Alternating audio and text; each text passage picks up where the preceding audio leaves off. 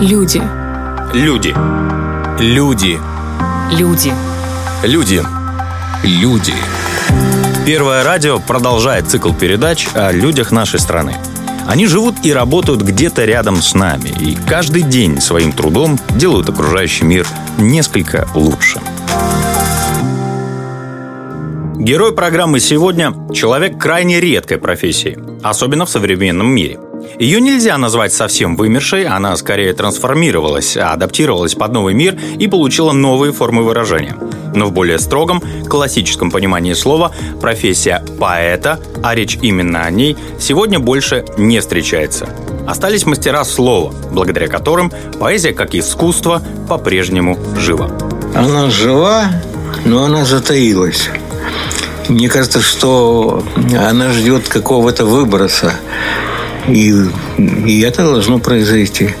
Потому что не может такой вид творчества человека, как поэзия, быть мертвым. Александр Владимирович Юшин. В Приднестровье личность известная. Выдающийся журналист, педагог, автор более 50 научных и методических публикаций, инициатор открытия Республиканского украинского лицея и его же директор в первые годы. Он же является автором уникальной комплексной концепции лицея комплекса, он же много лет занимал пост главного редактора Украинской республиканской газеты «Гомин», отмечен многочисленными государственными наградами. Рассказать Александр Юшин может о многом. Его профессиональная карьера началась еще в 1973 году. Но сегодня он рассказывает о малоизвестной в обществе стороне своей жизни. Александр Владимирович – писатель и поэт, автор десятка художественных книг, в том числе и детских. И эта часть его карьеры началась еще в раннем детстве. Толчок был единожды, но очень сильный. Когда я был в пятом классе, наша учительница накануне Международного женского дня 8 марта дала нам задание написать про маму стихотворение – и, и это стихотворение лучшее от нашего класса пойдет на школьный конкурс. Ну, я дома сел и написал. И когда на следующий день начали мои одноклассники читать, я сразу понял, что у них очень утомительно, очень плохо, и что у меня должно быть лучше. Вот я сразу это почувствовал. Самое первое стихотворение автор называет примитивным. Но именно с ним Александр Юшин неожиданно побеждает на конкурсе класса, школы, затем района. Занимает второе место на общегородском и третье на областном конкурсе поэтов. Это предопределило в каком-то смысле, если не призвание, то как минимум увлечение всей жизнью. Юного поэта приглашают участвовать во всех школьных и городских конкурсах и ожидают стихов чуть ли не к каждому празднику или особой дате. Так постепенно и вырастало э, из этих всех конкурсов, куда меня стали бросать под танки. И начал задумываться о том, что я пишу примитивно, что надо более серьезные вещи уже начинать пробовать писать. И так оно потихонечку и пошло. Энтузиазм подпитывала особая престижность звания поэта. В 60-е и 70-е годы поэты были зачастую популярнее актеров кино. Особенно гордились своими, местными. Уже где-то к девятому классу в общем, я считался признанным школьным поэтом и городским, и э, сначала мне было дико для меня, а потом как-то привык. Автографы у меня девчонки брали. Тогда к поэзии было немножко другое отношение. Евтушенко, Вознесенский, Рождественский это все гремело, понимаете? Особенно, когда они к нам в Одессу приезжали, там на концерты было не попасть. И поэт тогда был примерно тоже сейчас, что, что нынче шоумен, что певец. Как выяснилось со временем, публикация стихов приносила неплохие по меркам советского школьника гонорары. Я э, в «Пионерской правде» регулярно печатался. И как печатался? Закладывал в конверт письмо со стихотворением и отправлял. А потом не приходило. Рубль 50, рубль 80, 2 рубля. Это были сумасшедшие деньги для меня. Постепенно от конкурса к конкурсу Александр Юшин набирает литературное мастерство, которому учился у классиков. Особое место в интересах молодого поэта занимает творчество Александра Блока. Мне импонировала э, его жизнь, его судьба, его личность, интеллигентность до мозга костей. Вот это вот отношение к миру. Э, все-таки он первый почувствовал среди поэтов того дореволюционного времени, что грядет новый мир, новая революция. И поэма «12» посвящена именно этому. этому. По окончанию школы Александр Юшин поступает на филфак Одесского госуниверситета. В то время считалось, что филологическое образование – это лучшее подспорье для развития писательского таланта. Обучение на филфаке дает обширную литературную эрудицию, дает представление о литературных приемах, сюжетах и канонах – оно же знакомит студента с огромным количеством произведений, в том числе и с малоизвестными широкой публике. Однако, как это ни парадоксально, филологическое образование может не только помочь, но и навредить таланту. И на вопрос, должен ли литератор обязательно быть филологом, сам Александр Юшин отвечает однозначно. Нет, нет, сто процентов это образование ставит тебя уже в определенные рамки, в определенную, на определенную колею, которая задана, и ты уже по этой колее едешь. А когда ты, так сказать, с из чистого мира, из мира, где дует совсем другой ветер, там ты уже и пишешь по-другому. Ну, да чего далеко ходить?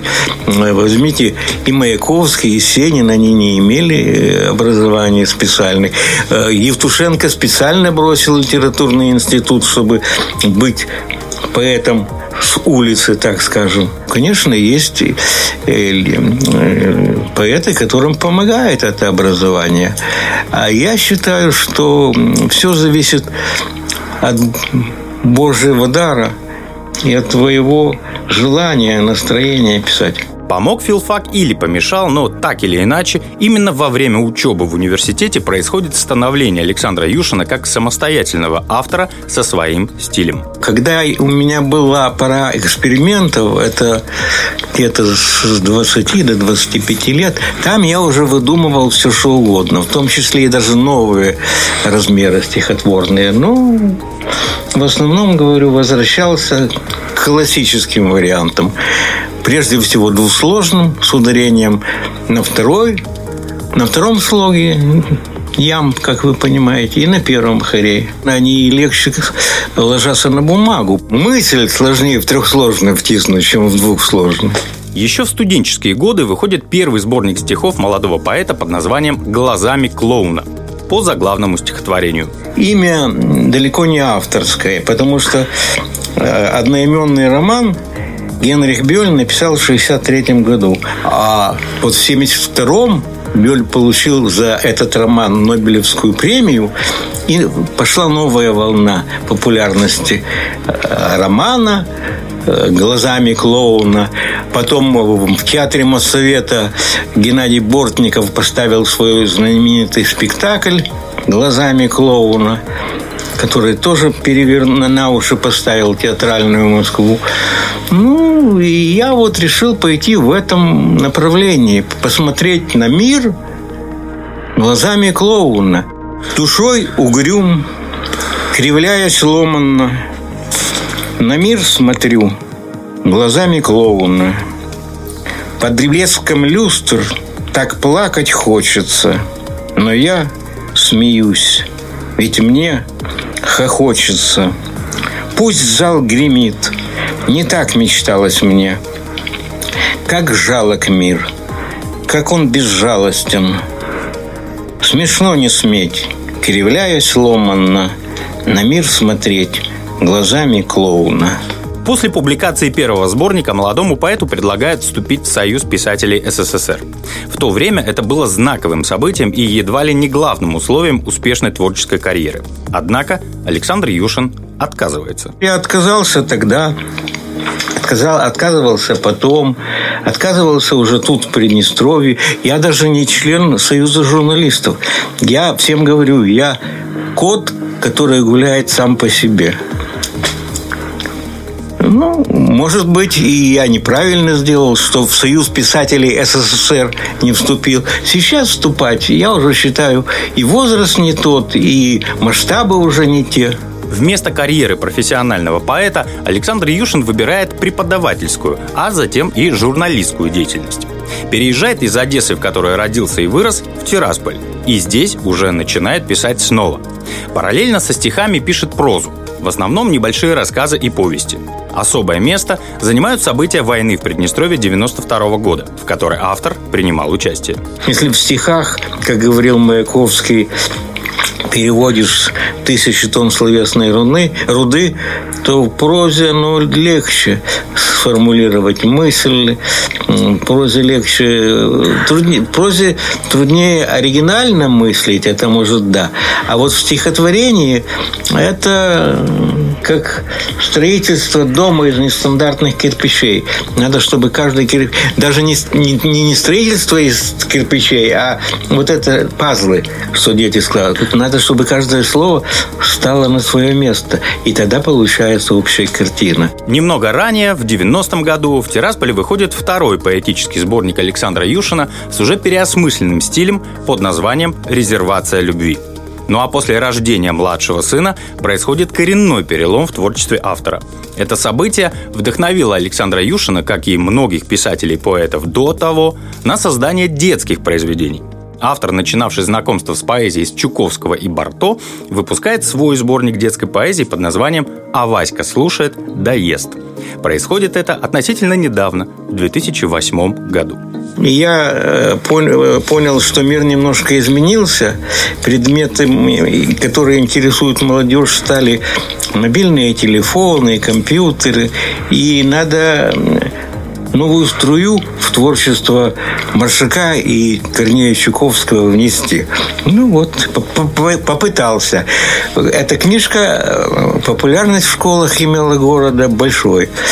Ее тоже читали на конкурсах, потому что тут есть и о Приднестровье, и о Тирасполе стихи. Ну, есть чисто такие детские. Сегодня, когда популярность поэзии не так высока, многие литературоведы, журналисты, да и сами авторы все чаще говорят о смерти этого жанра. Мол, все, что можно было сказать, уже сказано.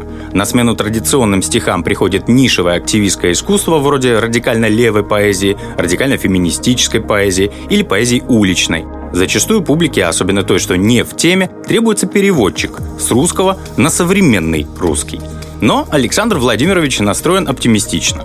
Классическая поэзия жива, а все эксперименты и творческие метания – это лишь поиск новой формы, в которой изящное слово заново возродится. Она жива, но она затаилась. Мне кажется, что она ждет какого-то выброса. И, и это должно произойти.